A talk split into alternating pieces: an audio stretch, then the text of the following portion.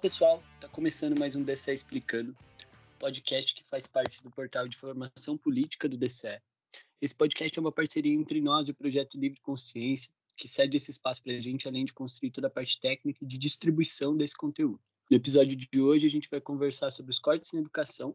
É, eu sou o Mero, atual presidente do DCE, e hoje eu estou trazendo aqui para falar junto comigo o João, assessor de pesquisa e extensão do DCE da UTFPR Campus Ponta Grossa.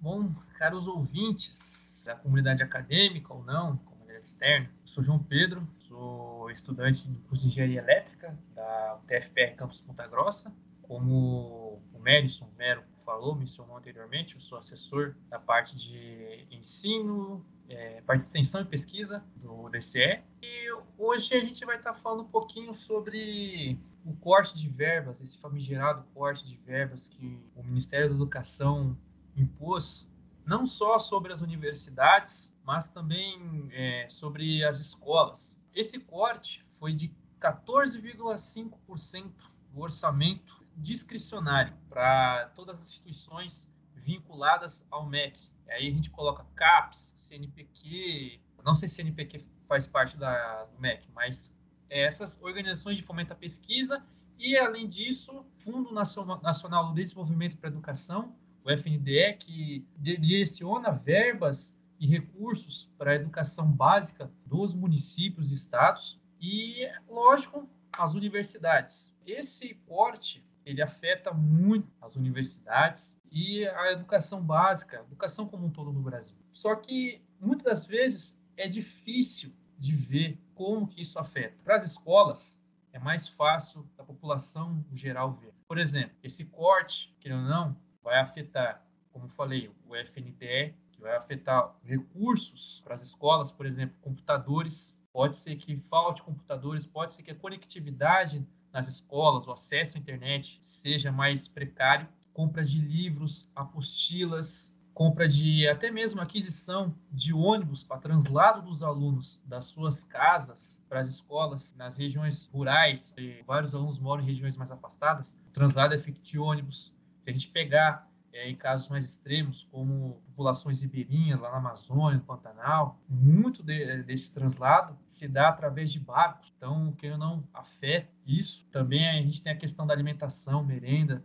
Muitos alunos vão para a escola porque lá eles conseguem ter mais refeições do que eles teriam em casa. Então, isso também afeta os estados e municípios a adquirir recursos na compra de merendas. E isso é o que a, a gente consegue ver de maneira mais clara de maneira não tão clara, um pouco é, mais escondida, são os efeitos que isso pode acontecer nas universidades. As universidades, querendo ou não, elas garantem serviços para a sociedade, garantem soluções para a sociedade como um todo. Lá na universidade se desenvolvem pesquisas em diversas áreas que podem e que ajudam muito a população. Vou dar um exemplo. Na UFRJ está se desenvolvendo, acho que já foi protocolado um pedido para um avanço de, de estudo clínico, uma vacina contra a Covid-19, desenvolvida por pesquisadores da UFRJ dentro da universidade. É a UFRJ, para quem não sabe, é a Universidade Federal do Rio de Janeiro. Esse corte verba do MEC, como afeta as universidades como um todo, vai afetar diretamente essa pesquisa. Porque se não tem dinheiro para pagar conta de luz, pagar conta de água, para pagar limpeza, equipe de limpeza da universidade, como que as pesquisas vão se dar? Fica praticamente impossível disso acontecer. Além disso, temos pesquisa também na UFRJ sobre a varíola dos macacos, está aparecendo aí. E aí, novamente, se não tem verba para limpeza, como é que a gente vai é, limpar um laboratório onde se é estudado um vírus como esse? Como é que a gente higieniza, faz o controle sanitário do ambiente onde se estuda é, esses vírus, Covid-19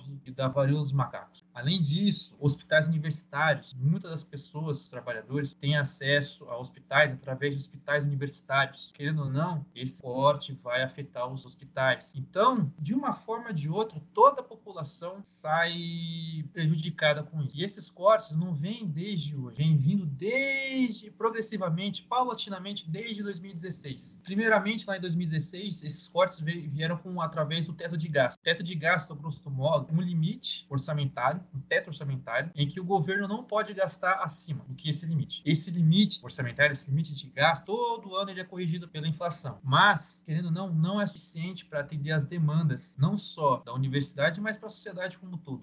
O Brasil é um país de proporções continentais. Então, ele exige que o Estado participe investindo em obras e custeando pesquisas de desenvolvimento científico, tecnológico, serviços à população, enfim. Esses cortes, voltando aos cortes, esses cortes foram palatinos, vieram palatinamente. Se eu não me engano, em 2016, olhando para a educação, os gastos com a educação eram de cerca de 103 bilhões de reais. 2017 foram para em torno de 98 bilhões. 2018, 93 bilhões. 2019, 92 bilhões. Veio caindo. Em, em 2020, de 2020 para 2021, houve um corte de 4,2 bilhões no orçamento de 2020 para 2021, o que expressou uma redução de 18%, 18,2%. E agora, 2020, nós temos um outro corte que nos atinge com a porcentagem de 14,5% do orçamento. Bom, o Mero pode dar uma contribuição melhor para como esse corte pode atingir os alunos da universidade, da UTF-PR como um todo,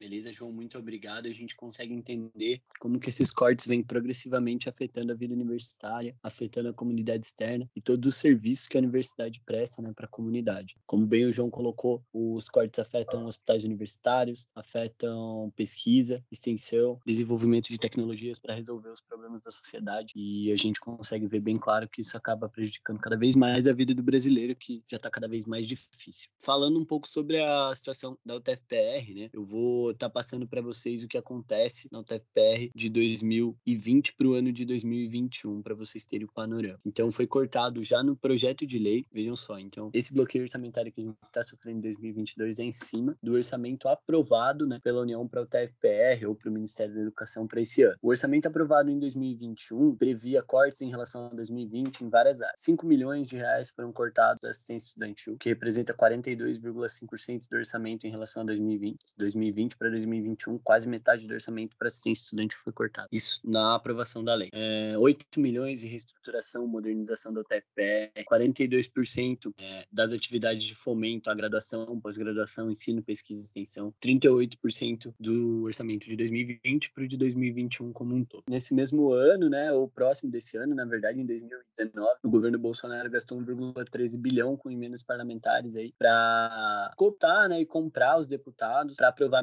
medida da reforma da Previdência, né, uma medida impopular. Desse montante, 444 milhões foram canalizados para atividade de liberação de emendas de maneira ilegal, sem autorização do Legislativo. 444 milhões é cerca de 79% do orçamento da UTFPR para 2021. Esse mesmo governo também destinou 1,2 trilhão de reais para os bancos durante a pandemia, ao invés de salvar vidas. E esse 1,2 trilhão é mais de 10 vezes o orçamento do Ministério da Educação para 2021. Então a gente consegue ter um panorama do que aconteceu com o MEC aí, com as universidades de 2020 para 2021. E aí vocês conseguem entender por que, que esse corte de 19 milhões é tão significativo nesse ano. A UFRJ e várias outras universidades federais do Brasil já enfrentam muita dificuldade para manter as portas abertas. E já se falava, já se colocava que qualquer corte nas universidades federais esse ano poderia ser fatal para a educação como um todo. O corte de 19 milhões na UTFPR representa colocar vários alunos em risco, visto que desde 2019, 2016, como o João colocou, até aqui, a gente vem sofrendo diversos e diversos cortes no orçamento orçamento. E já vivemos nesse ano uma situação de onde não dá mais. Se cortar mais dinheiro vai ficar muito difícil. Manter coisas como assistência estudantil, manter o preço do RU, manter atividades de pesquisa, extensão, manutenção de equipamentos. Tudo isso vai ficando cada vez mais difícil à medida que o governo vem cortando. Então, se você faz sua iniciação científica, se você participa de um projeto de extensão, se você utiliza os laboratórios da UTFPR para ter aula, saiba que quanto mais recurso o governo tira, mais a gente fica impossibilitado de realizar essas atividades, pois não só o TFPR, como várias outras universidades já têm enfrentado dificuldade de manter essas despesas correntes, que a gente chama, pagar as contas, pagar os servidores terceirizados. No nosso campus, a gente teve um problema com os terceirizados, que rolou um problema no contrato deles, eles ficaram meses sem receber. Foi organizada uma campanha pelo DCE, pelos centros acadêmicos, para arrecadar comida, né, uma campanha de solidariedade em relação a esses terceirizados. Eles foram atendidos, recebendo as cestas, assim, a gente tinha programado para dois turnos, de manhã e de tarde, e de manhã já foram todas as cestas entregues, estavam precisando bastante, ficaram meses sem receber. Tem problemas documentais, tem problema de orçamento, assim, e a gente sabe que quanto mais vem se cortando, mais difícil fica de cumprir essas coisas. E a gente acompanha que tá muito difícil de cumprir, porque os recursos estão muito curtos. Em relação ao nosso campo, é um pouco isso que eu queria trazer, sabe? Como o corte afeta nosso campo. 19 milhões cortados da UTF-PR como um todo, 14,5% vai ser cortado de cada campus. O que a gente ouve como um coro, né? O que mais é falado é que vai ficar muito difícil manter os contratos dos terceirizados, manter esses serviços básicos de limpeza e segurança do campus. E vai ficar muito difícil manter política de assistência estudantil. Então a gente tem que abrir o olho e tomar muito cuidado com esses cortes, com a perspectiva que a gente tem para esse ano. Eu não vou entrar muito mais em questões, a gente vai passar um pouco para a próxima pauta, queria abrir o espaço para o João falar sobre como ele consegue ver e como a gente pode ver esses cortes progressivos do executivo em relação à educação, qual a intencionalidade disso, por que que vem se desestruturando a educação, né? Também depois vou dar minha contribuição sobre isso. Bom, esses cortes em relação à educação, acho que não só em relação à educação, mas é que vale a gente colocar como é, infraestrutura estatal como um todo, vem de uma visão muito neoliberal de como o Estado deve participar. Desde 2016 até agora, tem-se um certo, uma certa impressão, um certo pensamento, um certo zeitgeist de que o Estado não é, deve se eximir, se desonerar das suas responsabilidades perante a sociedade. O Estado deve sair, deve, não deve participar participar tanto. Só que para um país, o tamanho como o Brasil, com as suas peculiaridades, você olhando é, a história de como o país foi formado, a presença estatal ela é muito importante para fazer com que esses serviços consigam atingir o máximo de pessoas possíveis e para que a, a infraestrutura é, melhore para que o país tenha um mínimo de infraestrutura. O pontapé inicial para isso tudo, novamente falando, foi o teto de gasto. E aí eu queria falar, que é, na verdade, o que é o teto de gasto? O teto de gasto nada mais é que é uma garantia de que o Estado vai, vai honrar com a sua dívida pública. O que é a dívida pública? Basicamente, o Estado ele vai lá, gasta dinheiro com salário, saúde, servidor público, conta de ar, conta de luz, enfim. Isso é parte da dívida pública, parte dos gastos, na verdade, do Estado. E, vamos supor, caso se o governo queira construir um campo, queira construir uma usina hidrelétrica um lugar,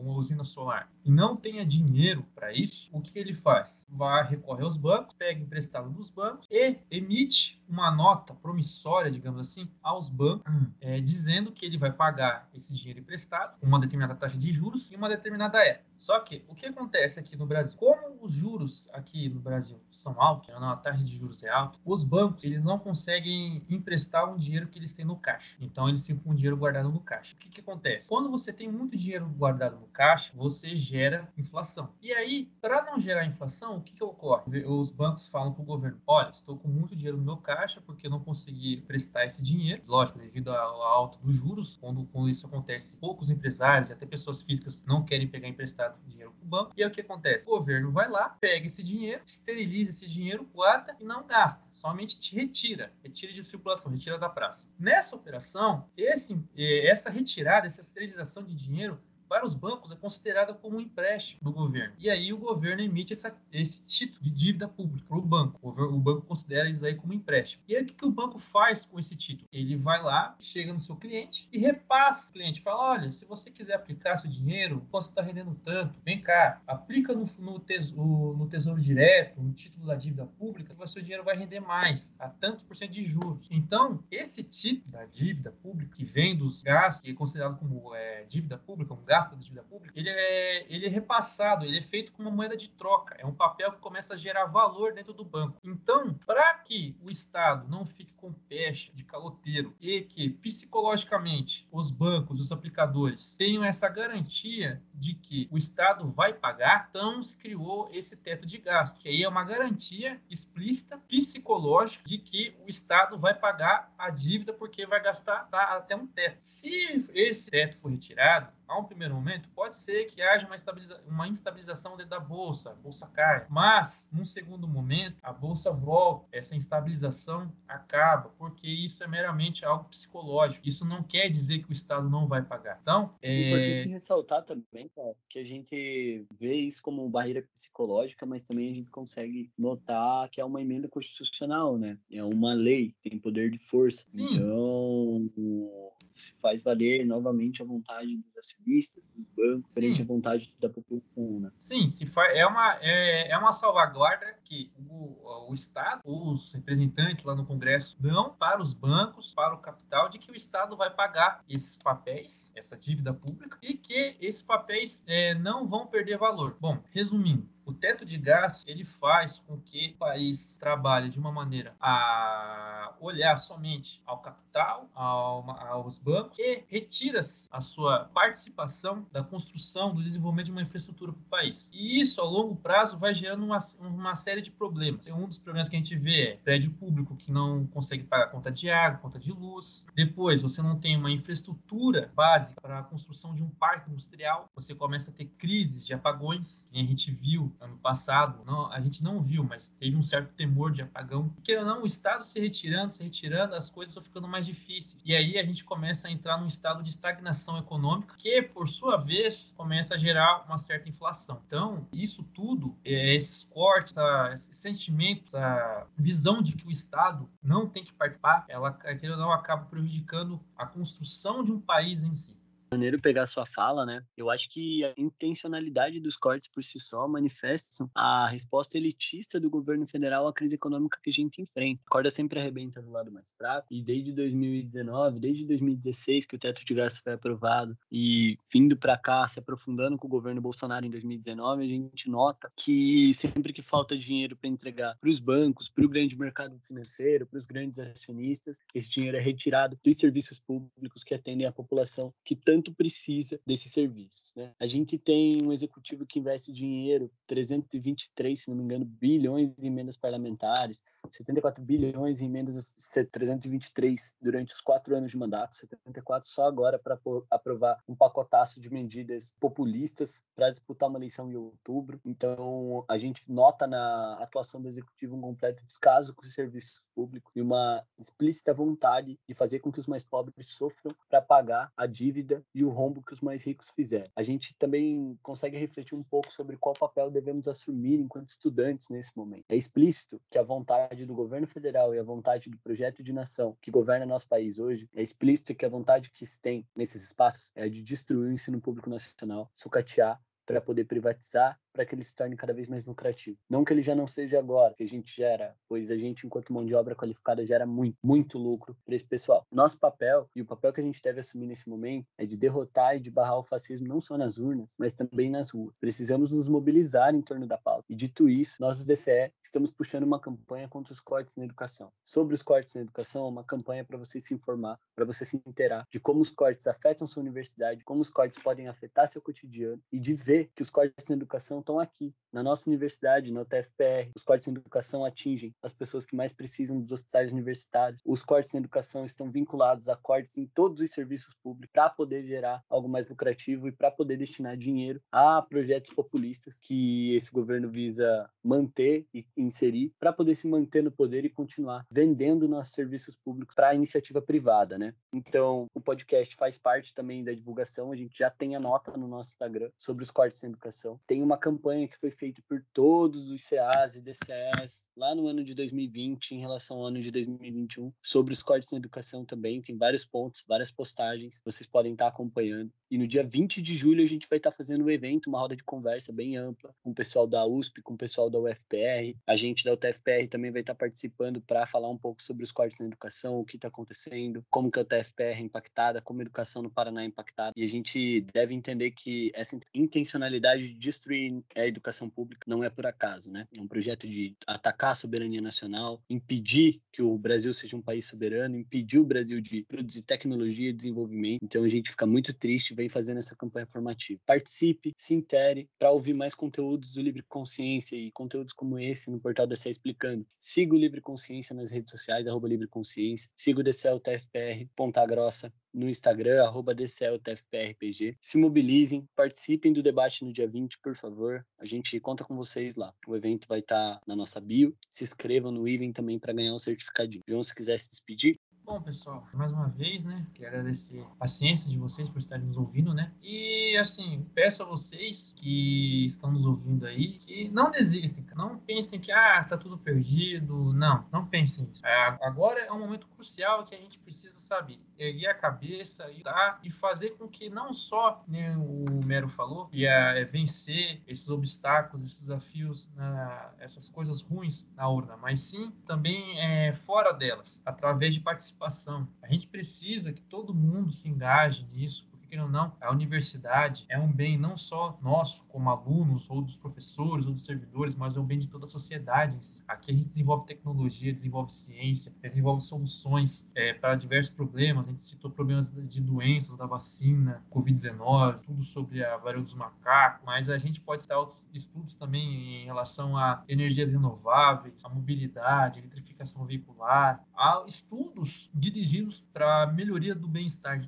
social, há estudos para um mundo melhor. Então a gente precisa pensar sempre nisso, que a gente tem que lutar por um mundo melhor. Se tá ruim agora, não significa que isso vai ficar ruim para sempre. Precisa levantar, sacudir a poeira e lutar contra tudo isso daí, ok? Perfeito, João. Para mais informações, então, arroba Livre Consciência no Instagram e arroba dce.tfprpg.